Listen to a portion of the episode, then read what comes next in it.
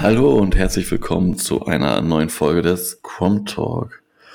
Heute wollen Kati und ich über die Tour de France Femme, ähm, das Battle of the North, was ja jetzt äh, Tour of Scandinavia heißt, und auch noch kurz über die Postnord Vagada Westschweden, ein Eintagesrennen in Schweden reden. Hi Kati. Hi Mathis und willkommen zurück aus der Urlaubspause. Man muss ja hier nochmal kurz uns entschuldigen, dass wir uns jetzt für doch einen längeren Zeitraum nicht gemeldet haben, aber das ließ sich nicht anders einrichten. Wir waren halt beide auch in Frankreich unterwegs. Genau. Genau, äh, ja, wir waren beide in Frankreich und ähm, ich war sogar mit der Familie immer ganz nah am, am Rennen oder beziehungsweise wir haben uns mehrere Etappen der Tour de France Femme angesehen. Genau, ich saß den ganzen Tag auf dem Rad und konnte mir leider immer nur abends die Highlights anschauen, ähm, so dass ich ähm, ja da ein bisschen weniger live dabei war als du, Mathis. Aber darum beneide ich dich tatsächlich sehr. Ja, es war auch äh, sehr schön. das kann ich schon mal sagen. Und äh, ich kann auch schon sagen, unsere Tochter hat, ähm, die war ja ganz viel dabei und die ist erst zehn Monate jetzt und die hat äh, auf jeden Fall da das Klatschen gelernt. okay, Meilensteine in der Entwicklung. Ja, sie fing, ja, ich meine, da, sie fing dann an, nachdem sie das überall an der Strecke gesehen hat. Cool. Ja. Cool, und letztens in Hamburg hat sie dann auch geklatscht, als eine Radfahrerin an uns vorbeigefahren ist. ja, super. Perfekt. Ja, los ging's auf den Champs-Élysées. Das war eigentlich eine, ähm, eine gute Entscheidung, glaube ich. Also so war das Feedback, was ich so mitbekommen habe von den Fahrerinnen auch, ähm, dass dort ja eh alles aufgebaut war und äh, eigentlich die große Masse eben auf die Ankunft der Männer schon wartete, die am Nachmittag geplant war und ähm, dadurch ähm, ja, war eben eine große Menge Leute sowieso schon da und äh, äh, ich glaube, für die Fahrerin war es auch toll, dort zu beginnen. Ich denke, die hatten alle eine Gänsehaut und ja, es ist sich auch nicht so richtig auseinandergefahren, das Feld. Nee, das war echt krass. Also man hat dann immer die Ausreißerin gesehen und das Feld kam echt meist kurz danach schon und es fahren auch gefühlt jede Runde andere Ausreißerinnen vorne oder nicht jede Runde, aber es war tat, dadurch, dass das Feld immer mal wieder zusammen war, ähm, haben dann immer mal wieder auch neue Fahrerinnen attackiert. Ne? Hm. Genau. Aber hm. das Ergebnis war wenig überraschend und ja, nicht unserer stimmt. Tipplage in etwa. Ne? Ja, die habe ich jetzt mir gar nicht nochmal angeschaut, aber ja, Genau. Lorena Wiebes hat gewonnen. genau. Also sie besiegte Marianne Voss im Sprint, muss man ja auch mal äh, sagen an der Stelle. Genau. Wobei wir alle wussten bei Marianne Voss, die wird äh, damit nicht zufrieden sein und sich nochmal zurückmelden auf den folgenden Etappen.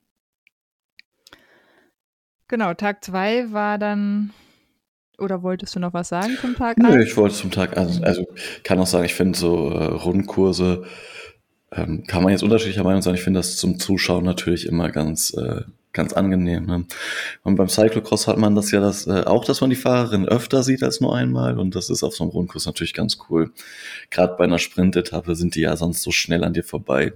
Und äh, das ist dann ganz cool, wenn man ein bisschen mehr von den Fahrerinnen sehen kann.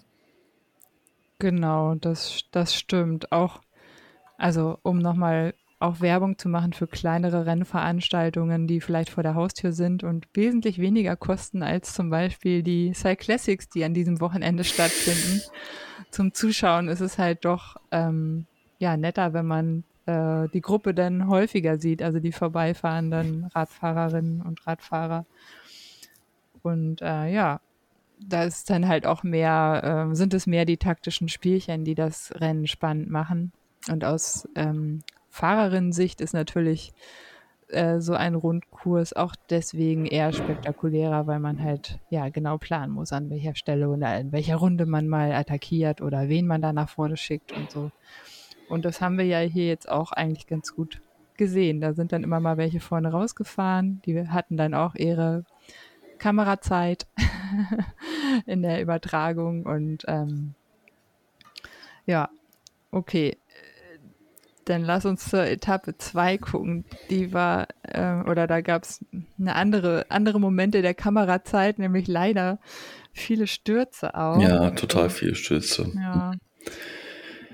Und auch, ja, blöd, also manchmal waren es ja gar nicht so gefährliche Sachen. Also ich meine, da sind, glaube ich, an der einen Stelle lagen halt drei Fahrerinnen, die gar nicht schwer gestürzt sind. Das war alles nicht schlimm, aber wenn die dahinterfahrenden nicht also den Kopf mal hochnehmen, um zu gucken. Und ich meine, es wird immer auch geschrien, wenn Leute stürzen.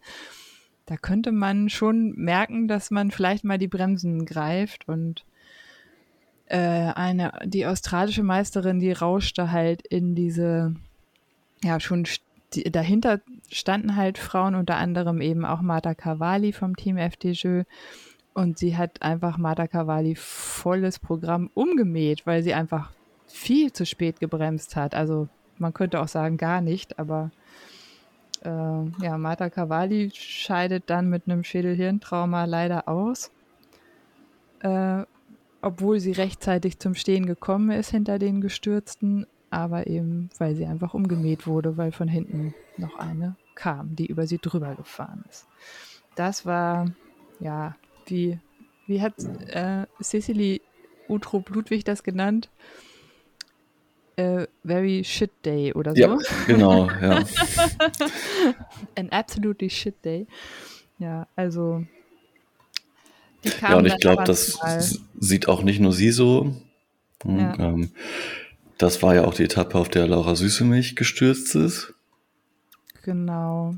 Äh, beziehungsweise, ich glaube, Laura Süßemich ist sogar am ersten Tag auch schon in einen Sturz verwickelt gewesen. Richtig. Mhm. Genau. Und dann am zweiten Tag direkt wieder und dann aber auch so, dass sie das Rennen also nicht fortsetzen konnte. Sogar äh, mit Rippen, Wirbelbrüchen, und auch einen Bruch am, am ähm, Schädel ins Krankenhaus musste. Ja. Das äh, war von daher wünschen wir gute Besserung. Ne? Ja, es war anhand der Bilder auch schon klar. Sie lag ja. halt sehr lange. Ja. Beziehungsweise hatte vielleicht selber schon intuitiv das Gefühl, dass es besser ist, sich nicht zu bewegen. Mit zwei gebrochenen Wirbeln und einer gebrochenen Rippe. Ja, ja von uns, genau. Gute Besserung. Hatte ich auch schon, hatte ich hier, glaube ich, auch schon geschrieben. Na, dass mir das ja sehr leid tat und auch für das Team äh, Plantur Pura äh, ja bestimmt ein Verlust war für die, ja, für den weiteren Verlauf ähm, der Team-Performance.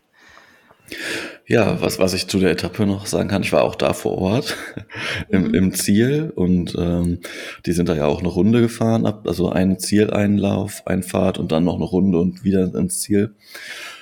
Ähm, sowas kann ich empfehlen, auf jeden Fall zum Angucken. Das war sehr cool. Es gab ja auch eine, eine Steigung ins Ziel. Es war jetzt kein klassifizierter Anstieg, aber immerhin eine Steigung. Und mh. Hm. na, ich hatte vorher auf jeden Fall nicht gedacht, dass sich das Feld da schon so zerfährt. Das lag natürlich auch viel an den Stürzen vorher und ähm, aber auch in dem kleinen, in der kleinen Steigung zum Ziel gab es halt auch schon durchaus Abstände, so dass das ähm, ja da schon echt zu mehreren Gruppen kam, die dann ähm, einzeln ins Ziel kamen, beziehungsweise auch die ersten Fahrerinnen waren, glaube ich, sogar nur fünf Fahrerinnen zusammen. Hm. Genau, also echt eine, eine kleine Gruppe und das aber auch nicht irgendeine, irgendeine Gruppe, nicht irgendwelche Fahrerin, sondern ähm, naja, die Siegerin war jetzt Marianne Voss, die äh, sich ja auch das gelbe Trikot auf jeden Fall noch holen wollte, was sie da Genau, sie hatte ist. die Faust in der Tasche für den Tag zuvor, da wäre, ja. glaube ich, auch sehr gerne schon in Gelb gefahren, aber gut, da hat sie es dann geschafft. Genau, dann, dann nach ihr Silvia Persico, Kasian Nivadoma, auf Platz 4 Elisa Longo-Borghini und dann auf Platz 5 Maike van der Duin von Le Col Wahoo, die, ähm, ich das jetzt gerade richtig erinnere, äh, übrig geblieben ist quasi aus der Spitzengruppe oder mhm. die sich abgesetzt hat auf jeden Fall vorher vom Feld und dann ähm, ja super stark eigentlich noch dann es geschafft hat, ähm, den größten Teil an den vier Fahrerinnen dran zu bleiben und dann ja am Ende musste sie dann in dieser Steigung ein bisschen reißen lassen, aber kommt dann eben noch als fünfte rein, als einzige von den Ausreißerinnen ähm, vorm Peloton. Auch finde ich eine sehr starke Leistung. Ja, absolut. Also da muss sie auch so vom Kopf her entschieden haben, ich lasse die nicht wegfahren, ich bleibe jetzt hier um äh, da dran, koste es, was es wolle. Ich ne, will hier mit, mit der Gruppe ins Ziel kommen und vor den Verfolgerinnen. Ja, genau. Ja, Silvia Persico, ich, äh, mir ist dann auch wieder eingefallen, also äh, sie ist auch bei der Cross-Weltmeisterschaft mitgefahren und ich glaube Dritte geworden. Also mhm. Und das, obwohl sie, glaube ich, im also Cross-World Cup nicht so oft gefahren ist. Also für mich war das eine ähm, Fahrerin, die ich da zum ersten Mal wahrgenommen habe bei der WM. Und ähm, ja, also auch hier überzeugt sie eben mich eine recht starke Leistung. Und Kasia Neva Doma ja auch. Also sie hat ähm, hier auch äh, mehrfach gezeigt, ne, dass sie im Moment bei Canyon SRAM die stärkste Fahrerin ist. Ja, das würde ich auch so unterstreichen. Auf jeden Fall. Genau. Ja, ja sonst würde ich sagen, kommen wir zur dritten Etappe, oder? Mhm. Ja, FDJ hat sich gedacht, jetzt erst recht. Auch gegen äh, alle Widrigkeiten ähm, haben sie halt versucht, dann, also die Kapitänin äh, Marta Cavalli zu ersetzen durch Cecilie äh, Utrup-Ludwig, was auch ganz gut gelungen ist. Ähm, ja, diese Meinst du wirklich, dass das vorher andersrum geplant war? Oder dass es eher eine Doppelspitze war? Die, ja, das kann sein, aber Marta Cavalli war ja durchaus die Gesetze. Ja, musst ja klar, nach, nach dem Giro, äh, ja. Ja, auch, also weil es hinten, also ich denke, sie wollten sie in die Ber gut in die Berge bringen, gut mhm. in die Berge bringen und hinten raus hätte sie äh, bei den steileren Anstiegen einfach gepunktet durch ähm, ihre Bergspezialistinnenfähigkeit. Ja. ne? Das denke ich schon. Ja, bis dahin haben wir von Annemiek von Fleuten eigentlich gar nichts gesehen, also vom Team Movistar. Also, oder mir ist sie zumindest bis dahin nicht so wahnsinnig aufgefallen. Da war aber auch klar, da, da könnte noch was kommen gegen Ende. Also, je hügeliger das wird. Das hier war aber nicht ihr Tag. Also, der zeichnete sich für sie dadurch aus, dass sie erstmal in einem ja, Weinacker oder so verschwunden ist, weil sie Magenprobleme hatte. Oder zumindest, ja, taktisch war das nicht so ein Glücksgriff, weil schon eine größere Gruppe na, eine Lücke von, weiß ich nicht, 400, 500 Metern aufgemacht hat und sie eh schon hinten dran war und ähm, ja, sie, ihr gelingt es aber trotzdem irgendwie noch wieder ins Peloton zurückzukommen mit einem Kraftakt sondergleichen.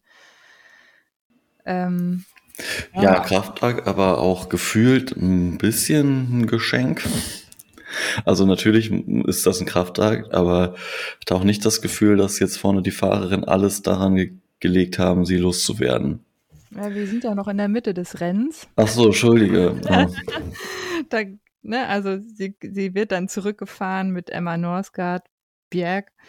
Ähm, und äh, aber auch äh, dort wird sie auch wieder an, an einem Berg abgehängt, also von ihrer Teamkameradin, blöderweise mit 12% Steigung, wo man schon dachte, hm, also ob das jetzt was wird für das Team, ne? also die, die, den Ausgang der Tour hätte ich an dem äh, Punkt echt arg bezweifelt. Aber gut, sie hatte einfach einen gesundheitlichen Tiefpunkt an dem Tag mit irgendwie Magenproblemen. Und man hat auch gesehen, also es muss ja eh sehr heiß gewesen sein, aber du siehst sowas ja auch, wenn du so krasse Schweißränder an den Trikots mhm. siehst da irgendwas mit dem Wasserhaushalt nicht ganz in Ordnung ist.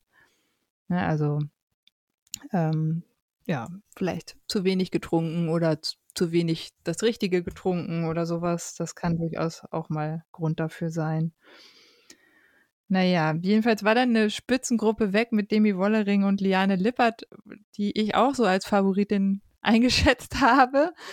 Und die beiden sind immer äh, in einer Kurve ähm, eigentlich an der Bergankunft irgendwie weggerutscht und ähm, ja, haben aber trotzdem den Anschluss noch wieder bekommen, trotz dieses Sturzes. Nur Demi Wollering hat den Anschluss nochmal herstellen können. Ja, Genau, stimmt, ja. Also man konnte nicht sehen, ob Liane Lippert vielleicht auch einen Defekt hatte oder so und deswegen nicht mit Demi Wollering mitfahren konnte danach. Das war im Fernsehen nicht zu sehen. Oder ob Demi Wollering einfach stärker war, aber ich weiß nicht, ob sie auf der Flachen so davon gefahren wäre, im Flachen dann. Denn danach ging es ja nicht direkt wieder berghoch. Auf jeden Fall konnte Demi Wollering den Anschluss wiederherstellen und Liane Lippert aber leider nicht. Genau. Mhm. Ja, gut. Bergab hat Demi Wollering da vielleicht auch einen kleinen Gewichtsvorteil. das kann natürlich auch sein, ja. ja. Es ist ja nicht, also gerade, also wenn es dann nur noch bergab geht, ist das äh, auch ein Punkt. Ne? Wenn du das alleine als Leichtgewicht fahren sollst, dann hast du da echt ein Problem, wieder ranzukommen.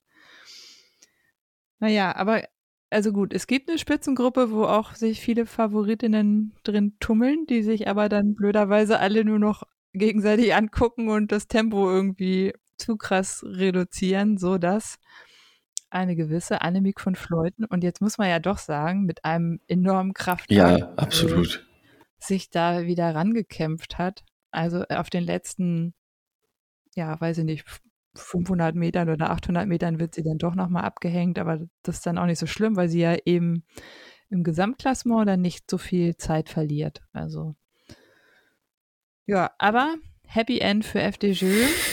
Cecily Utrup-Ludwig gewinnt hier die Etappe und also das ist ja einfach zu schön, die Interviews mit ihr anzuschauen, weil sie einfach, also sie spricht mit dem ganzen Körper und mit voller, äh, mit vollen Emotionen. Also da flossen Tränen, da wird äh, mit Händen und Füßen mitgesprochen und ähm, also sie hat sich maßlos gefreut und das ganze Team auch. Und das war halt, ja, sie sagte halt auch für Marta Cavalli und für das Team, ne, hat sie halt hier sich als Erste über die Ziellinie bringen können.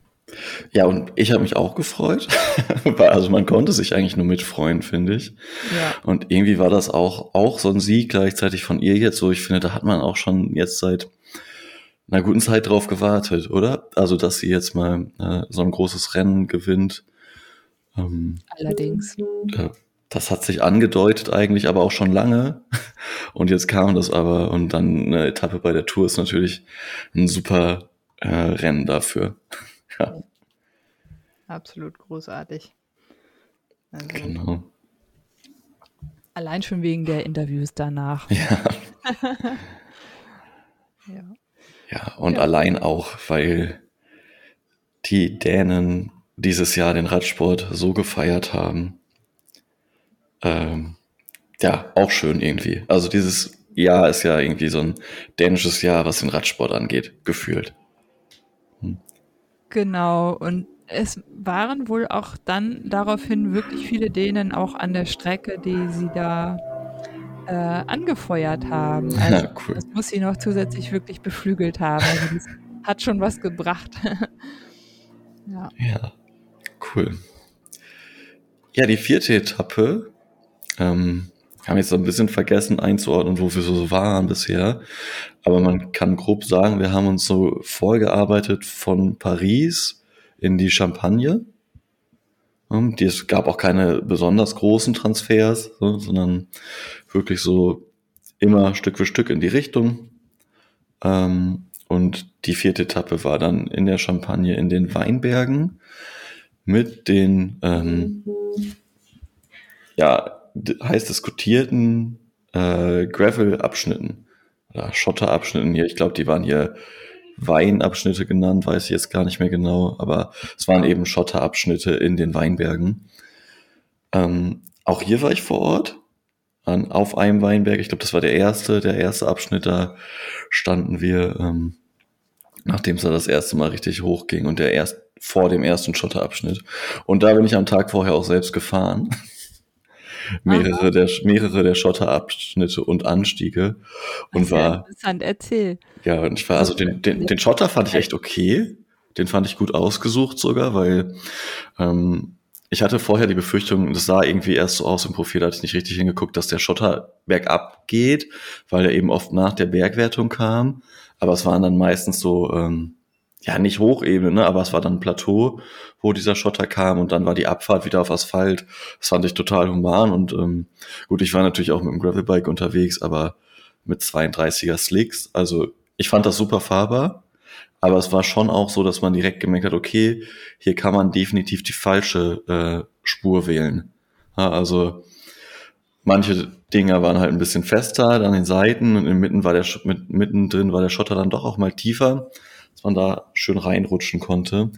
Aber an sich, finde ich, konnte man den Schotter ganz gut fahren. Die Anstiege waren aber auch echt knackig. Also äh, dieser Anstieg, da ich habe den noch im Kopf, da waren die Ausreißerinnen noch vorne und die, die ganz vorne war, stand wirklich fast still und äh, ich war da ein bisschen beruhigt, weil ich am Tag vorher da war und mir dachte, oh Gott, was ist das hier? Warum stehe ich still?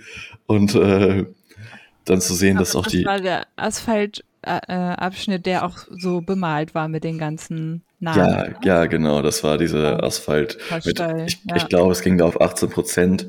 Ich hatte mir das vorher nicht gut genug angeguckt und es sah nämlich vor Ort erst nicht so steil aus, weil es wurde einfach Stück für Stück immer steiler. Also einfach immer steiler und unten dachte man so, oh, das ist jetzt so ein False Flat irgendwie. Aber es, wurde, es war weit entfernt davon, weil am Ende waren es eben diese 18 Prozent und äh, ja. Parabelanstieg. Ja, absolut. Das war echt, echt äh, interessant zu fahren, aber auch cool, hat Spaß gemacht. Ähm, genau, und danach ging es dann direkt wieder auf Schotter weiter danach kam dann so ein längerer Schotteranstieg, den fand ich richtig gut. Der hat mir richtig Spaß gemacht. Ähm, ja, und ich find's immer geil, so ein Rennen dann zu sehen am nächsten Tag und äh, die Sachen so ein bisschen zu kennen, äh, macht dann irgendwie noch mal, also mir noch mal mehr Spaß. Ja. Ja. Das ist so viel zu meiner persönlichen Erfahrung mit der Etappe. Genau, an dem Anstieg, das kann ich noch sagen. Ich hatte so ein bisschen gehofft, dass da schon mehr passiert ist und da direkt mehr Attacken kommen, aber es war eben auch der erste Anstieg. Ähm, das heißt, da waren Ausreißerinnen voraus und danach dann aber schon noch das Peloton geschlossen, äh, mehr oder weniger. Ja, und oben ging es dann eigentlich los auf dem Schotter. Ja, aber um nochmal auf das Team FDJ zurückzukommen. An diesem Tag lief es wieder nicht ganz so super ne, für Sicily. Sie hatte, glaube ich, äh, sie hatte in der Gravel, im Gravel-Sektor einen Platten, aber auch eine großartige Teamunterstützung, denn eine Teamkollegin war sofort da, um ihr ein Laufrad zu geben. Und eine weitere Teamkollegin war da, um ihr Windschatten zu geben, damit sie ans Feld zurückgebracht wurde. Und das Ganze ohne Teamauto. also das äh, war ne, sehr umsichtig von ihren Teamkolleginnen und ähm, richtig stark, dass sie da wieder nach vorne gebracht wurde. Ähm, ich glaube, das Team SD Works hatte hier an dem Tag die wenigsten Pannen, wenn ich das richtig beobachtet habe. Ja, das kann schon sein.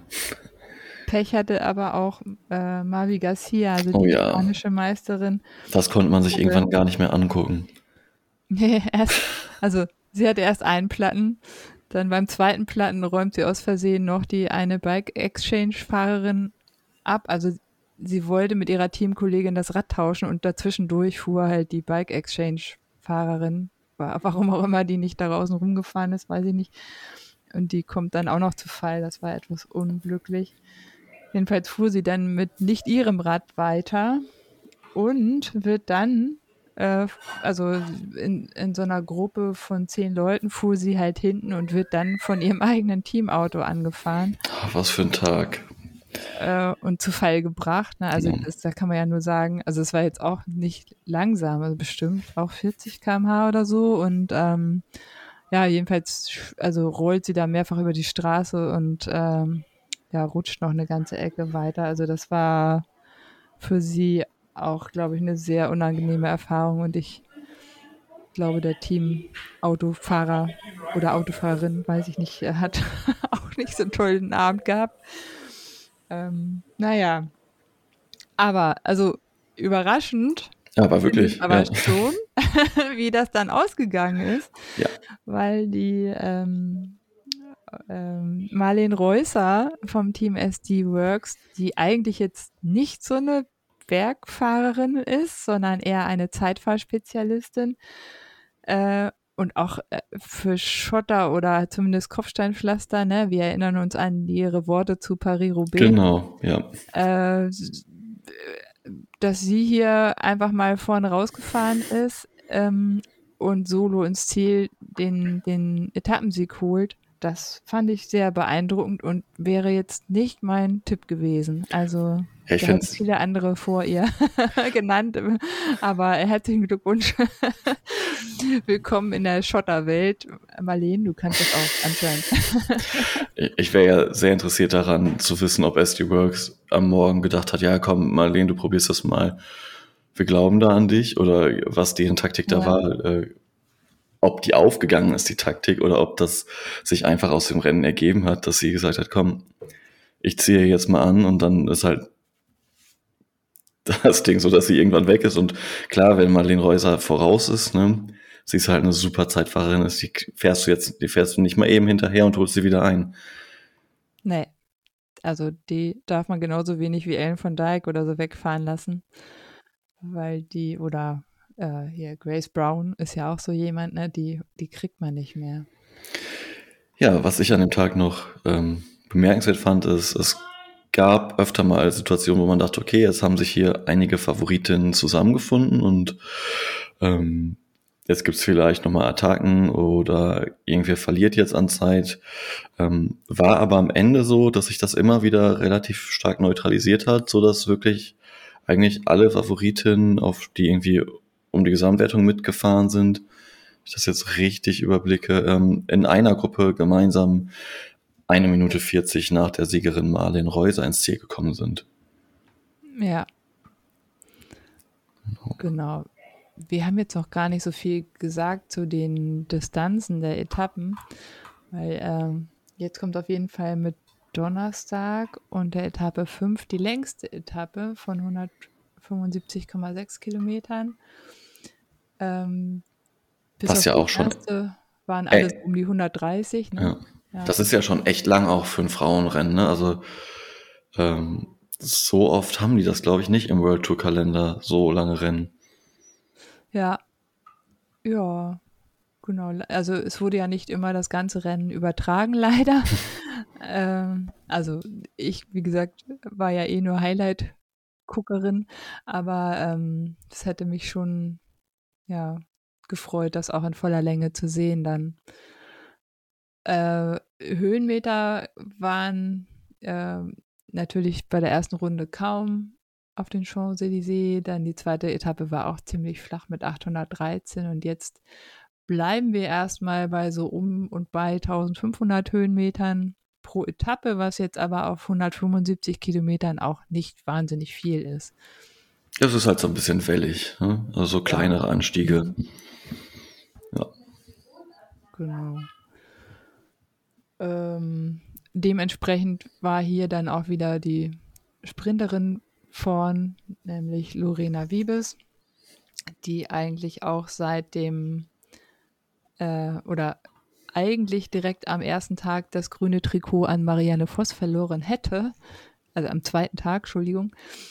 Aber da ja Marianne immer noch in Gelb fuhr, durfte halt Lorena Wiebes weiterhin in Grün fahren. Und ja. Ja, sie zeigt, dass sie eigentlich im Sprint nicht zu schlagen ist momentan, ne? Genau. Ja, ähm, da kann man eigentlich auch schon mal vorgreifen oder wolltest du noch was sagen zu der Nee, Etappe? zu der Etappe tatsächlich nicht. genau, weil am nächsten Tag stürzt Lorena Wiebes leider zusammen mit Lotte Kopecki. Wie es dazu kam, war in, der, in den Medien nicht so richtig zu sehen aber äh, infolgedessen muss sie dann auch die, äh, die Tour aufgeben, beziehungsweise konnte nicht, sie konnte nicht weiterfahren. Ähm, dieses Schicksal teilte sie nicht an dem Tag, aber generell mit 35 äh, anderen Fahrerinnen von den 144, die da gestartet sind. Ja, es ist immer natürlich echt doof und bitter, aber ich glaube auch bei vielen dieser Fahrerinnen ähm, ja, es ist halt die Tour de France, ne? Und hm. diese Chance erstmal zu bekommen, gerade vielleicht, wenn man nicht in einem World Tour Team fährt, äh, ist natürlich schon riesig. Ähm, Ja, und man hofft natürlich so sehr, die durchfahren zu können und danach zu sagen können, ja, ich bin die Tour de France gefahren. Mm. Ja. Sehr, also für alle Fahrerinnen, die da ausgeschieden sind, natürlich extrem schade. Ja, allerdings. Ich glaube aber auch, äh, dass einige äh, das Zeitlimit manchmal nicht halten ja, konnten. Ne? Das also, glaube ich auch. Ja. Deswegen rausgefallen sind. Naja, folglich. Ähm, so jetzt zum Beispiel, das können wir hier, glaube ich, dann auch schon einmal sagen. Noch nicht an ja. dem Tag, aber das kann man vielleicht einmal vorgreifen, weil wir gerade davon reden. Franziska Koch. Ja. Die ganz, ganz leider äh, um wenige Sekunden, glaube ich, sogar das Zeitlimit verpasst hat auf der siebten Etappe. Ja, und die vorher, sechste, hm. und die vorher wirklich ex, extrem stark für ihr Team gefahren ist. Mhm. Ja. Äh, das Team DSM. ja. Genau, schade. Ja, ähm, genau, also Etappe 6 jedenfalls äh, wird dann gewonnen von Marianne Voss. Ähm, die aber bis dahin auch in Gelb ähm, fuhr. Das ändert sich jetzt, wenn es in die Vogesen geht mit Etappe 7, was so auch äh, ja, eine ziemlich spannende Geschichte war. Also von der, von der Etappe her, weil es halt einfach sehr bergig war. Nicht so spannend vom Verlauf, weil hier jetzt äh, eine Mikron ausgepackt hat und sie hat einfach bei ja, 62 Kilometern to go ähm, den Hammer rausgeholt und ist alleine, äh, also solo ins Ziel gefahren mit am Ende dreieinhalb Minuten Vorsprung. Das war eine sehr beeindruckende Leistung von ihr und also einmal, hallo, hier bin ich. Ich bin noch da und ich kann das noch und ähm, sie hat sich auch ein bisschen beschwert. Dann natürlich ähm, muss man sagen, alle Teams wussten ja, welche Gefahr von ihr ausgeht oder was Annemiek von Schleuten drauf hat. Man kann das halt positiv oder, oder ja, anders formulieren, aber ähm, dementsprechend haben die halt auch an Stellen wohl mal attackiert, wo man normalerweise aus Fairness nicht attackiert. Also wenn jemand gerade äh, nochmal Flaschen erholt, was trinkt oder halt tatsächlich eine Pipi-Pause macht oder so, und ähm, haben dann in dem Moment halt alles getan, um sich abzusetzen. Und das, äh, ja, oder um, um für Annemiek da eine schlechtere Position ähm, zu schaffen. Aber es hat nichts genützt, denn äh, sie hat sich einfach trotzdem durchgesetzt und ähm, ja. Ja, ich würde da aber gleich bei der, der letzten Etappe auch noch mal was zu sagen zu diesem Ausnutzen oder nicht Ausnutzen. Aber mhm. ja, also da war ja eh kein Kraut gegen Annemiek van, Fleu äh, van Fleuten gewachsen. Äh, noch zu erwähnen ist auf jeden Fall Demi Wollering, die da Zweite wird an dem Tag und die auch zunächst die einzige war, die Annemiek van Fleuten folgen konnte, was sich dann aber eben auch relativ schnell erledigt hatte. Also vor der Kuppe, ich weiß gar nicht, ob vom zweiten Berg, glaube ich, zweiter Berg der ersten Kategorie ähm, oder sogar schon vom ersten Berg, ähm, hat Annemiek van Fleuten dann nochmal das Tempo verschärft, sodass auch Demi Wollering ihr nicht mehr folgen konnte. Man hatte erst noch kurz gedacht, gut, vielleicht macht sie es nicht, um dann in der Abfahrt wieder ranzufahren, aber das auch da einfach keine Möglichkeit gewesen, dran zu bleiben. Aber auch, auch sie hatte ja schon dann fast zwei Minuten, eine Minute 50, um genau zu sein, Vorsprung vor der dritten, was ja an sich schon ein Riesenvorsprung gewesen wäre, wenn dann nicht nochmal on top an Mick von Fleuten nochmal über drei Minuten da drauf gepackt hätte. Ne? Also ja. ähm, würde ich auch sagen, dass auch Demi Wollering da auch schon natürlich, also noch nicht in der Klasse von Annemiek von Fleuten gefahren ist, aber an den Bergen eben auch schon in der Klasse ja, für sich kann man, glaube ich, gut sagen, weil sie war nicht so gut wie Annemiek van Fleuten, aber ansonsten war auch niemand so gut wie sie. Mhm. Und äh, sie holt sich damit aber auch das Bergtrikot an dem Tag. Ja. ja. Und das hatte bis dahin Demi, also Demi Wollering meinst du, holt Ja, genau. Ne? Ja. genau. Nee, weil ähm, die letzten beiden Etappen gingen ja das, äh, äh das Punktetrikot für die Sprinterin an Marianne Voss die durfte da ja in, in Grün die letzten beiden Tage dann auch fahren, weil ähm, das Gelbe ja nun von Annemiek von Fleuten gefahren wurde. Äh, wir können ja noch mal kurz auf die anderen Trikots schauen. Also die äh, Maike van der Duin, die du ja auch vorhin genannt hast, vom Lecol Wahoo Team, hat äh, die ersten beiden Etappen das ähm, Nachwuchstrikot, das weiße. Äh, dann wurde sie abgelöst von Julie de Wilde vom Planto Pura Team und dann hatte noch äh, Julia Borgström von der AG Insurance Next G ähm, das weiße Trikot und Shion von Enjoy fährt es dann letztlich ins Ziel und behält es dann auch in der Gesamtwertung.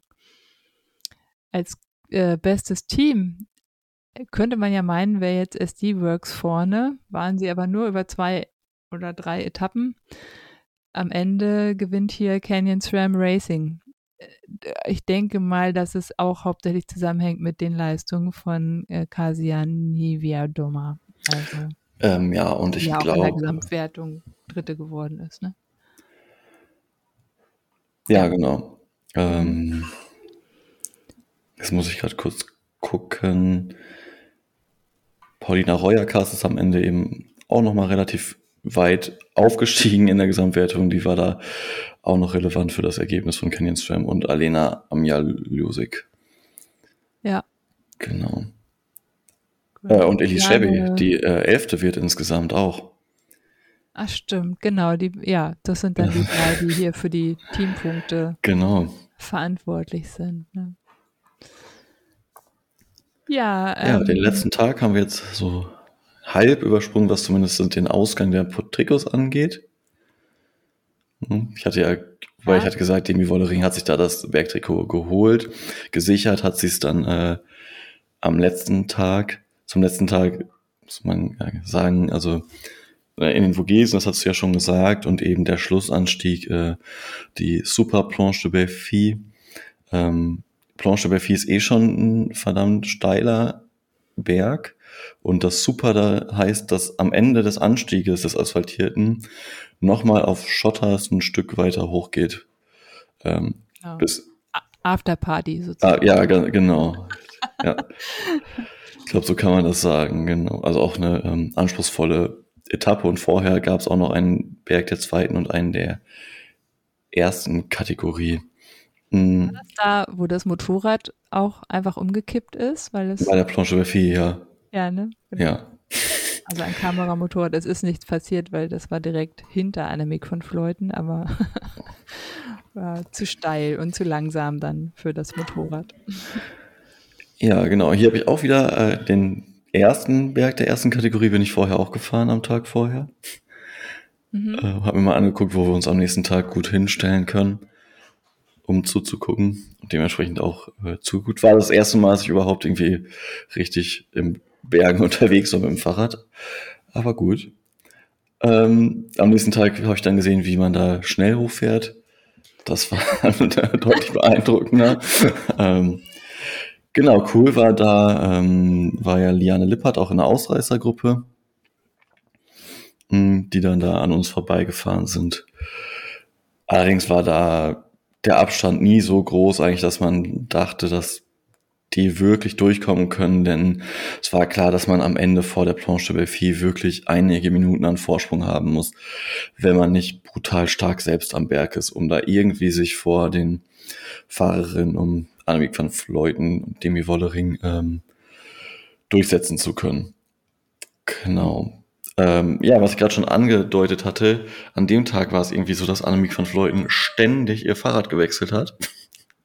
Und also, wenn man im Live-Ticker geguckt hat, dann war es wirklich nur Annemiek van Fleuten wechselt das Fahrrad. Annemiek van Fleuten wechselt das Fahrrad. Ähm, was dazu geführt hat, dass sie mal auf dem gelben Fahrrad unterwegs war, mal auf ihrem normalen Fahrrad. Dann hatte sie irgendwann ihr Standardfahrrad mit gelbem Lenkerband und mit einer Felge mit gelben äh, Aufklebern.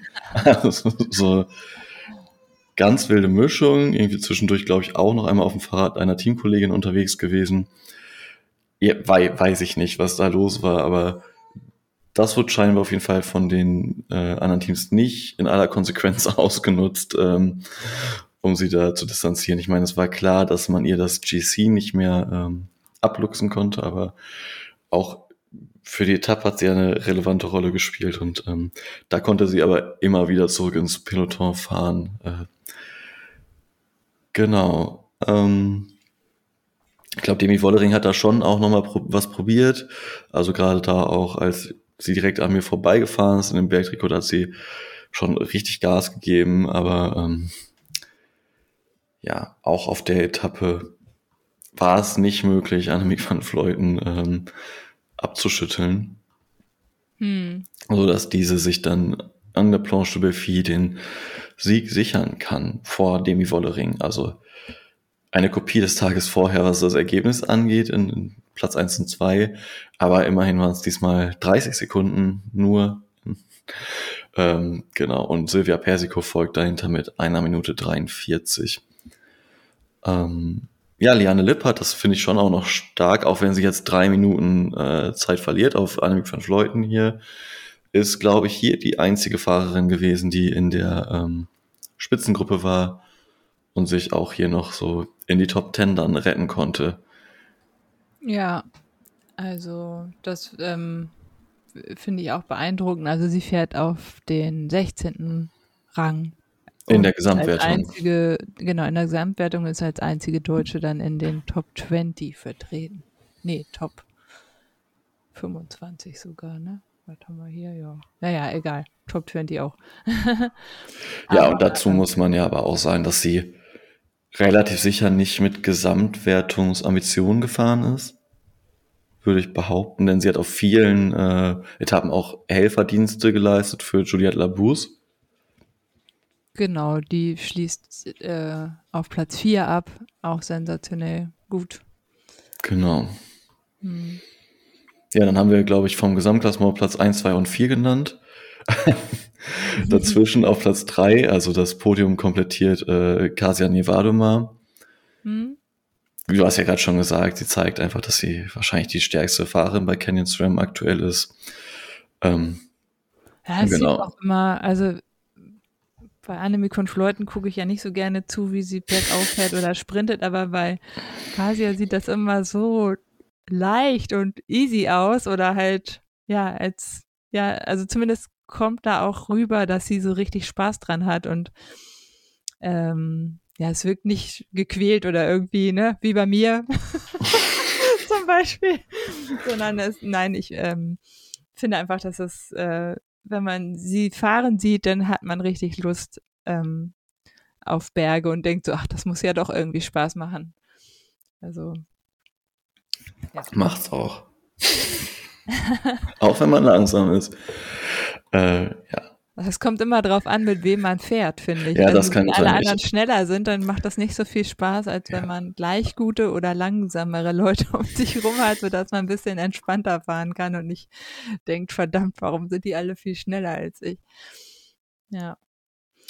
Ja, wir haben aber noch, äh, wir haben ja noch weitere deutsche Fahrerinnen im Feld. Da wäre zum Beispiel noch Romy Kasper vom Team Jumbo Visma, fährt auf 35, was auch ähm, auch eine gute Leistung ist. Sie hat, glaube ich, auch äh, gute Dienste geleistet für Marianne Voss. Ähm, besonders am Anfang. Und war sie auch immer mal wieder vorne mit im Bild zu sehen. Genau. Dann haben wir auch, äh, Lisa Brennauer war ja auch dabei für das Team Ceratizid. Ähm, Sie hat jetzt aber bekannt gegeben, dass sie ihre Karriere in diesem Sommer, also nach den European Championships, die gerade in München noch laufen, beenden wird.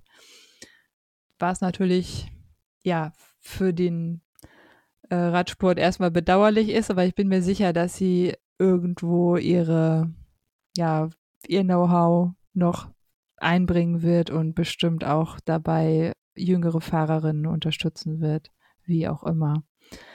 Da bin ich sehr gespannt, mal zu hören, was da geplant ist. So. Hm, ja. Dann haben wir noch äh, Katrin Hammes, auch jemand, der gerne bergauf fährt, äh, vom Team EF Education Tipco Silicon Valley Bank und ja, Hanna Ludwig. Hanna Ludwig auf 106. Vom Team Uno X Pro Cycling. Ja. Team kommt eigentlich am Ende bei denen. Sehr, sehr sympathische Fahrerin, ja. Und auch noch junge Fahrerin, ne? Ja, genau, 22. Und mit 22 jetzt schon mal die Tour de France Femme beendet. Ja, also das ist doch großartig. Also genau, bis auf die beiden genannten, die jetzt nicht ins Ziel gefahren sind, waren das auch alle Deutschen, die dort beteiligt waren. Ja. Ja, was hinterlässt die Tour de France bei dir für einen Eindruck? Mm, ich, man, also man verbindet ja mit dem Namen Tour de France eine Ausfahrt, die sich über mehrere Wochen auch hinstreckt. Mhm. Das wiederum fand ich ein bisschen schade, weil so hat es so den gleichen Stellenwert, so ein bisschen wie der, wie der Giro auch oder die äh, Women's Tour. Ne, also es ist jetzt da gar nicht so herausragend. Also ich finde, sie dürfte tatsächlich noch ein bisschen länger sein und auch gerne ähm, in der Ausdehnung, dass es halt wirklich eine Woche lang Bergetappen gibt und die das Ganze so ein bisschen spannender machen würden.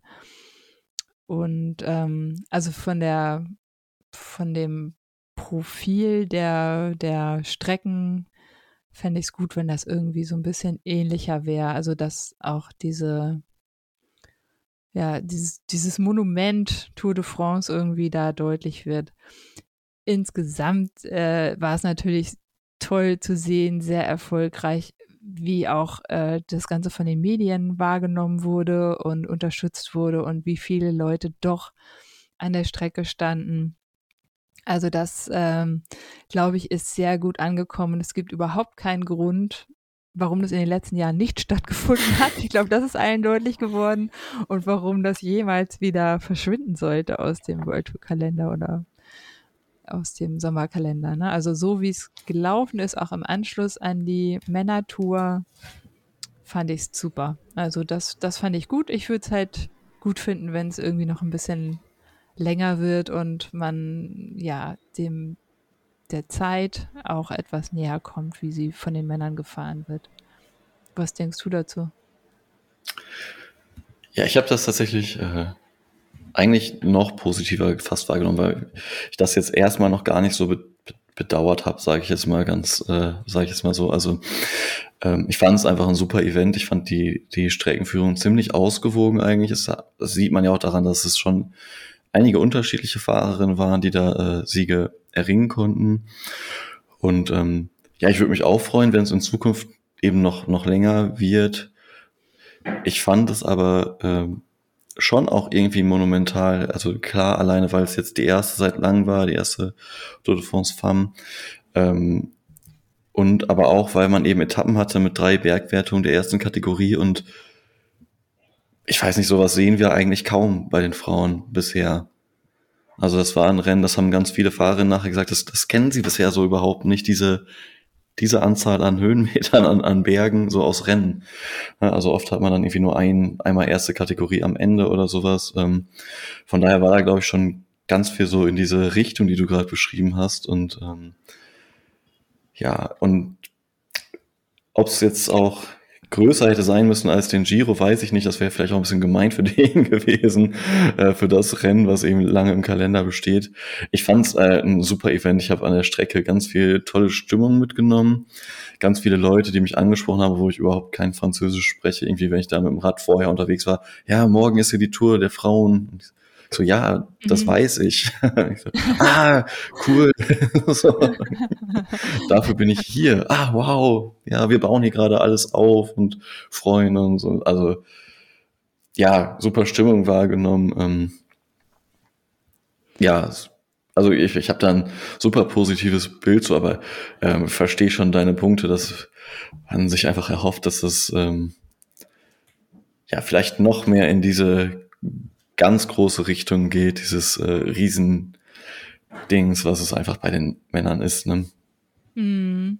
Ja, das war jetzt ja auch eher so als Ausblick gedacht. Ja. Ne? Also als, äh, was könnte man noch besser machen? Und äh, das, das finde ich schon, dass es da noch äh, Verbesserungspotenzial gibt, sage ich mhm. mal. Also in der, äh, einfach in der Länge und in dem Profil der, der Strecken. Also was mir natürlich auch super gefallen hat, also sowieso sind die Gravel-Passagen, ja, weil das einfach alles nochmal aufmischt. Ja, das ist ja gerade das Spannende, ja, ne? dass du halt, du hast immer Leute, die da oder da ähm, ihre ähm, Fähigkeiten haben und ähm, das ist ja gerade der Punkt, warum dann nicht immer die gleichen Frauen dann vorne sind und ne, oder wie die Teams sich aufstellen, wie die halt auch mit, mit Misserfolgen oder Rückschlägen umgehen. Also jetzt FDJ zum Beispiel als äh, Paradebeispiel, ne, wie die sich da wieder rausgekämpft haben, so, das fand ich wirklich äh, stark zu sehen. Also, und das, ähm, ach ja, das, das andere ist natürlich, ähm, dass man sich wünscht oder ich mir wünschen würde, dass dann auch mehr Fahrerinnen pro Team dabei sein können. Also jetzt waren es ja nur sechs mhm. pro Team. Und ähm, da würde ich mir schon wünschen, dass es vielleicht dann auch eher acht Fahrerinnen vielleicht sind. Oder sogar noch, ich weiß gar nicht, wie viel sind das bei den Männern, weißt du das? Ja, acht. Genau, also dann dürften das doch auch gerne acht sein, um das ähm, ja, Feld ein bisschen aufzustocken. Und man sollte vielleicht auch gucken äh, oder ein bisschen mehr ein Auge drauf haben, welche Teams man dort dann auch einlädt und mitfahren lässt, weil ich hatte den Eindruck, dass möglicherweise vielleicht auch einige Stürze tatsächlich dadurch zustande kamen, dass das nicht so erfahrene Teams waren. Ne? Dann mhm. sind äh, viele dabei oder einige Teams dabei gewesen, deren Namen ich vorher nie gehört habe, die aber vielleicht französische Teams sind und deswegen eine Wildcard bekommen haben und ähm, die dann vielleicht ja einfach ein bisschen zu aufgeregt waren. Also ein Teil der Stürze hat man ja sogar auch auf die ähm, Nervosität der sportlichen LeiterInnen zurückgeführt. Ne? Also dass auch die, äh, also die müssten ja eigentlich beruhigend auf ihr Team einwirken oder Ruhe ausstrahlen und haben aber äh, selber ähm, die Nerven manchmal nicht behalten. Und das, der, der Unfall von Mavi Garcia war ja ein Beispiel dafür, ne, dass die halt auch selbst äh, am Limit gefahren sind, was die Nervosität anging. Ja, das könnte man vielleicht nochmal ja, bisschen besser gucken, welche Teams dort eingeladen werden und wie die sich vorher so präsentiert haben. Ja, Jetzt äh, bin ich gerade am überlegen, ob wir wirklich über die anderen beiden Rennen noch reden wollen gerade oder das zusammen mit den European Games dann machen. Ja, ähm, weil wir weil wir schon fast die Stunde voll haben, genau. genau. Ich, das, der, der Alltag geht für uns wieder los, was ähm, natürlich bedeutet, dass wir wieder mehr zu tun haben, macht aber nichts, weil der Terminkalender ist jetzt besser strukturiert als im Urlaub und äh, wir vielleicht dann auch regelmäßiger wieder unsere Termine hier zur Aufnahme einhalten können und dann nochmal ähm, euch einen kleinen Rückblick geben. Eine oder zwei Punkte würde ich aber trotzdem nochmal kurz beleuchten wollen. Das eine war ein kleiner Fauxpas von Marianne Voss. Oh ja. Die leider ähm, disqualifiziert wurde, weil sie in einer, man muss sagen, sie fuhr in der Spitzengruppe und fuhr auch gerade nicht hinter jemand anders her, aber ähm, sie hat sich auf den Lenker gelegt mit den Unterarmen, was natürlich laut UCI-Reglement nicht mehr erlaubt ist. Also das macht man gerne mal, um in diese Zeitfahrposition zu kommen, damit man ein bisschen aerodynamischer fährt oder die Handgelenke entlastet, wie auch immer. Kann man ja als Hobby- und Freizeitsportler im Training machen, wenn man alleine unterwegs ist. Im Rennen in der Spitzengruppe, wo immer die Kamera drauf ist, ist das eine ganz schlechte Idee, hat jetzt auch Marianne Voss festgestellt und sich Aufkleber auf den Lenker gemacht. Nicht drauflehnen. Also natürlich auf Niederländisch, aber ja, da musste sie dann auch in ihrem fortgeschrittenen Alter und mit ihrer ganzen Erfahrung nochmal äh, Lehrgeld bezahlen, sozusagen. Das war bei welcher Tour oder bei welchem Rennen? Das war bei dem äh, Postnord Vargada West Sweden. Das war ein, wenn ich das richtig mitbekomme, ein zweitägiges Event. Äh, es gab einen Tag einen äh, Team-Time-Trial, also Mannschaftszeitfahren, äh, TTT, und einen Tag eben ein Straßenrennen. Das war, gab ja. aber keine Gesamtwertung über beides, waren eben zwei Events in diesem Rahmen. Genau, also durfte sie auch am nächsten Tag noch starten, ne? Das, andere Event war danach, oder? Nee, es war davor. Ach, davor, okay, na gut. Ja, hat sie so hingenommen, wäre jetzt bei der Tour de France weniger gut gewesen. ich, ich, ich, ich sag aber auch mal eine Fahrerin wie Marianne Voss, die so viel gewonnen hat, kann das vielleicht besser wegstecken, als wenn das ihr erster Sieg gewesen wäre. Denn sie war ja an Position 1, sie ist ja an Position 1 ins Ziel gekommen und wurde erst nachträglich äh, disqualifiziert, sodass dann die zweite Audrey Codon Rago das Rennen gewonnen hat. Mhm. Genau.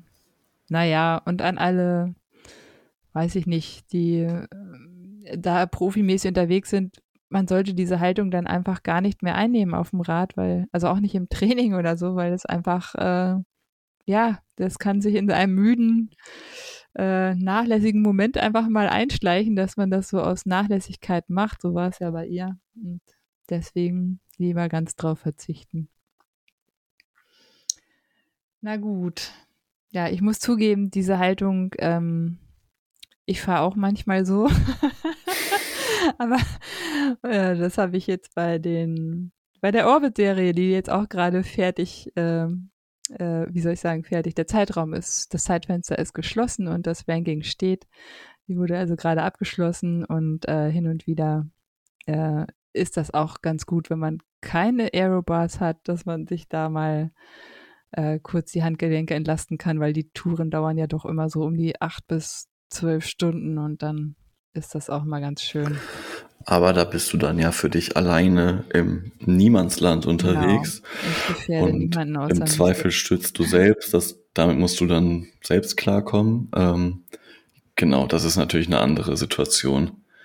Mhm. Ganz unabhängig davon war, da, dass Aerobars da auch natürlich auch durchaus Sinn ergeben. ja, ähm, der Grund, weswegen ich keine habe, ist, dass ich einen Vollblut-Crosser benutze, missbrauche für meine Gravel-Touren. Und äh, der hat schon so einen Aero-Lenker, also der ist oben. Ah, okay, ja, ist klar. Da lassen ja. sich gar keine Aerobars montieren. Ja, ich verstehe.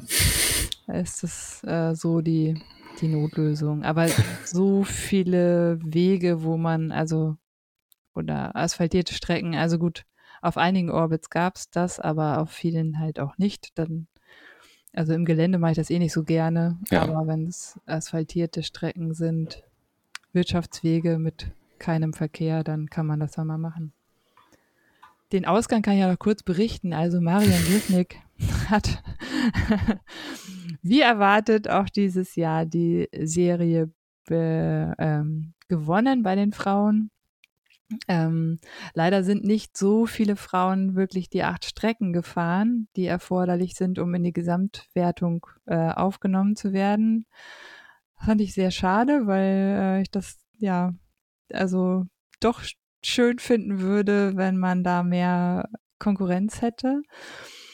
Aber ja, die Strecken waren halt irgendwie doch auch nicht wesentlich kürzer als letztes Jahr oder halt mit entsprechend noch mehr Höhenmetern gespickt, sodass das dann wahrscheinlich auch viele abschreckt, einfach weil sie Angst haben, sie schaffen das nicht, äh, vor Einbruch der Dunkelheit zurück zu sein oder so. Marion wird jedenfalls im Gesamtranking auch vierte, also overall. Und die zweitplatzierte Frau wird im Gesamtranking Sechste. Ich glaube, mehr haben gar nicht den. Ach so, ähm, das war ich. ja, herzlichen Glückwunsch dazu. Dankeschön, danke. danke. Ähm, mehr haben, glaube ich, gar nicht äh, acht äh, Orbits abgeliefert. Die anderen Frauen sind dann sechs Orbits gefahren. Ja, aber ist schon toll. Ach so, und dann gab es noch ein Gravelrennen am Wochenende in Brandenburg im Ort Kloster Lenin, ausgerichtet vom LKK Racing Team, die auch ähm, ja, sehr engagiert im Bereich Jugend- und Frauensport sind, glaube ich. Zumindest gab es bei diesem Gravelrennen ähm, eine Extrawertung für die Frauen über 40 und ein eigenes Rennen. Und so waren wir dann mit um die 20 Frauen dort am Start. Und ähm, das war halt äh, auch ein tolles Erlebnis. Also das hat auch perfekt geklappt. Die Runde hatte 25 Kilometer und man fuhr im 5-Minuten-Abstand. Also erst Elite-Männer oder äh, Elite, das war ja ein Jedermann-Rennen, also jüngere Männer, dann die Masterklassen der Männer und dann äh, das Frauenfeld, wie gesagt, mit um die 20. Es sind nicht alle ins Ziel gekommen, weil die Strecke doch sehr ähm, ja, es war halt richtig, viele Steine waren da unterwegs, viel Sand, einige sind auch äh, im Sand gestürzt, aber äh, es war ansonsten sehr flach, also waren keine großen Anstiege drin oder so. Das war jetzt nicht die Herausforderung, aber die Steine, wenn man so, weiß ich nicht, an Positionen vier, fünf, sechs im Feld war, dann hat man da einfach keine Chance gehabt, denen noch auszuweichen. Das mhm. war dann wohl für einige auch der Grund, weswegen sie dann Platten hatten oder so. Äh, Anni Lange gewinnt. Ähm, dahinter Marie Lagershausen, äh, die fährt, glaube ich, für Embrace the World auch, also für ein äh, Elite-Team. Dann ähm, Eike Liefke wird Dritte und Laura Hesse Vierte. Und dann kommt schon die erste Masterfahrerin, das ist Tina Müller. Dann Kathi Siegmund, die zweite Masterfahrerin. äh, Zoe Damen, Sarah Dickmeyer, Agnieszka Krutnik und Anja Schalinski komplettieren die Top Ten. Ja, mit, also der Durchschnitt, ich glaube, die erste siegte in einer Zeit von zwei Stunden 23 Minuten auf 75 Kilometern wohlgemerkt. Also äh, das war deutlich über 30 km/h an der mhm. Stelle. Mhm. Ich es krass schnell. Mhm, das klingt gedacht, krass schnell. Also in dem Tempo fahren kann. Also wenn es nicht gerade wirklich jetzt äh, ja Frauen sind, die nur das machen, ne? aber ich, das war ich schon echt äh, ja krass schnell. Aber es hat auf jeden Fall Spaß gemacht und es gab tolle Pokale, also so selbst ähm, gemachte Pokale mit so Holzscheiben. Ne? Ja, genau, also richtig, also auch so groß wie eine Pizza, also äh, und Blumen und ja, das war richtig, ein richtig tolles Event. Ich kann es nur empfehlen. Es kommen noch äh, weitere Rennen von diesem Gravelmania Cup. Äh, da, äh, ja, fahrt da ruhig gerne mal hin. Guckt euch das an, macht mit, wie auch immer. Ja. Eine wichtige Nachricht noch vom Transfermarkt oder die wichtigste Nachricht. Wollen wir die auch schon mal bekannt geben? Ja, das hast du es ja schon angeteasert. Ja, äh, muss ich es auch sagen. Ne? Also ja. das, äh, der neue Bayern München des Frauenradsports ist das Team DSM, äh Gott, eben nicht mehr. das Team SD Works äh, bekommt äh, Verstärkung im Sprintbereich von Lorena Wiebes. Also da ähm, gibt es dann ein, ja, ein Team, was wirklich äh, viele ja, viele Frauen vereint, die wirklich ganz vorne stehen mit ihren Fähigkeiten und äh, sind damit dann auch sehr breit aufgestellt in, ja, in ihrem Fahrerportfolio, Fahrerinnenportfolio. Oder? Ja, definitiv. Also ähm, es gab ja auch schon einige Rennen in jetzt dieses Jahr weniger, aber wo Lorena Wiebes vor Lotte Kopecki, äh, Lotte Kopecki gewonnen hat. Äh, die fährt ja aber auch für SD Works. Also die können da wirklich sehr genau gucken, für welche der beiden Fahrerinnen das Rennen dann besser passt. Und ja, wenn es dann noch schwieriger wird, dann haben sie eben wieder Demi Wollering und andere Fahrerinnen. Also es gibt jetzt erstmal so auf dem Papier wenige Rennen, die keine Fahrerin aus diesem Team gewinnen könnte würde ich fast behaupten. Ja, es wird bestimmt auch passieren, dass die, äh, dass es ein einheitliches Podium wird mhm. so, bei dem einen oder anderen Rennen. Naja, nichtsdestotrotz, ähm, apropos und so, die Cross-Saison beginnt auch demnächst. Hier in Deutschland sind die ersten beiden Bundesliga-Rennen schon am 10. und 11. Äh, September in Lützelbach und Bensheim. Also dann äh, geht's schon, gibt es schon einen Übergang zur Cross-Saison, wo wir dann äh, berichten können. Ja. Genau, aber schuldig sind wir euch dann noch die Tour of Scandinavia. Genau. Und die European Championships, wo wir ja noch, ähm, ja, da, da, stehen noch Frauenrennen aus, Frauenstraße fahren noch. Und äh, das werden wir euch dann in der nächsten Episode des Quom Talk berichten. Für heute sind wir dann durch und wünschen euch ja noch einen schönen Tag, Abend, was auch immer, wann ihr das hört. Macht's gut. Bis, Bis dann. Ciao. Ciao.